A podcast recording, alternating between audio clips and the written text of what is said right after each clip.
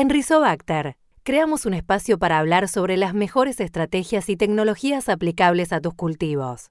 Bienvenidos a Desde el Suelo. En la segunda parte de nuestro sexto episodio, vamos a escuchar a Belén Ager y a Emilio Rizzo, propietario de la firma Geospray, hablando sobre la selección de boquillas para control de enfermedades. Hola Belén, ¿cómo estás? ¿Qué haces? ¿Todo bien? ¿Qué te trae por acá? Bueno, Emi, yo soy Belén Aguer y soy la responsable del laboratorio para la evaluación de ayudantes y formulaciones de Rizobacter. Sabes que eh, me quedé escuchando lo que hablaban con Mika y nada, me, me pareció re interesante y, y me quedé con una pregunta, porque yo digo, ahora de repente empiezan a aplicar más fungicidas, más insecticidas, y entonces cuando hablas de las boquillas, ¿qué hay que hacer? O sea, ¿venimos como venimos o, o hacemos algún cambio? Eh, bueno, Belén, gracias por, pasar por acá a preguntar un poco, no hay problema. Eh, mirá, eh, seguramente venimos de aplicaciones mucho de herbicida y, y la verdad que cuando hacemos aplicaciones de herbicidas normalmente trabajamos con tamaños de gotas un poquitito más grandes, tenemos que controlar la deriva. Y bueno, ahora se vienen insecticidas, fungicidas y vos sabés muy bien que las gotas que van a llegar muy bien al tercio medio del cultivo van a ser de tamaños menores a las que venimos acostumbrados a trabajar.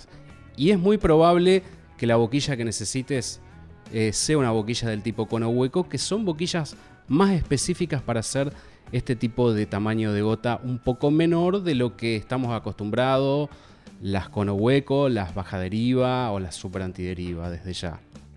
Emi, vos me decís cono hueco y yo me pongo a pensar, cono hueco de plástico, cono hueco de cerámica, ¿qué debería usar?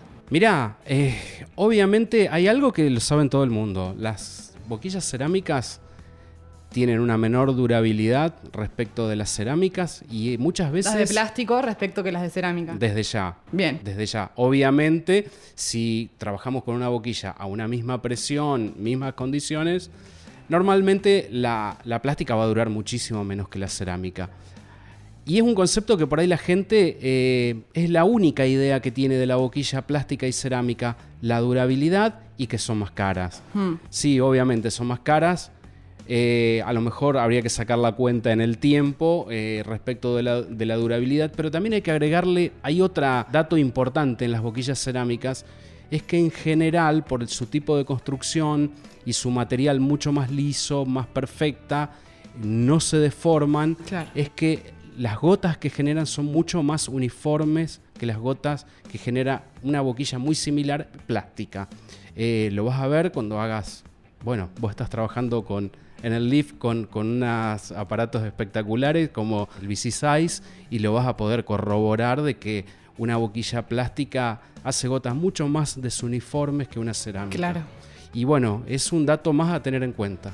Bueno, capaz te das cuenta por dónde viene mi pregunta, pero obvio que te voy a preguntar qué te parece que hacen los tensioactivos con una aplicación eh, así tan, eh, eh, Tan finita. demandante, claro, finita. Mirá, durante mucho tiempo tarjeteé boquillas, tarjeteé boquillas, buscás la boquilla, la mejor de todas, la que hace las gotitas, viste que vos tenés la tarjeta hidrosensible y todas las gotitas son todas igualitas del tamaño que vos elijas, pero todas iguales. Y llega un determinado momento que no hay una boquilla ideal que tenga el 100% de que me genere esas gotas de muchísima uniformidad. Y ahí entran en juego los aditivos. Eh, en general, cuando vos agregás a, a cualquier caldo un producto tensioactivo, antievaporante, una de las primeras cosas que hace, además de todas otras que va a realizar en, el- en la planta cuando la gota se deposite, Claro. es mejorar muchísimo la performance de la boquilla. Una boquilla que no hacía gotas tan uniformes, al agregar un, al caldo un tensioactivo antievaporante o uno de los productos como los que comercializa Rizobacter, eh, cambia mucho el desempeño de la boquilla. Digamos que la mejora. Claro, Emi. Bueno, vos sabés que está buenísimo esto que decís. Y bueno, yo no he tarjeteado mucho en el campo, pero sí he hecho muchos ensayos con el BC Size. Y esto que vos decís de lograr una homogeneidad en el espectro de gotas es lo que justamente se ve en el BC Size cuando agregamos, por ejemplo, rizospray extremo, por ejemplo de, de, adyuvantes.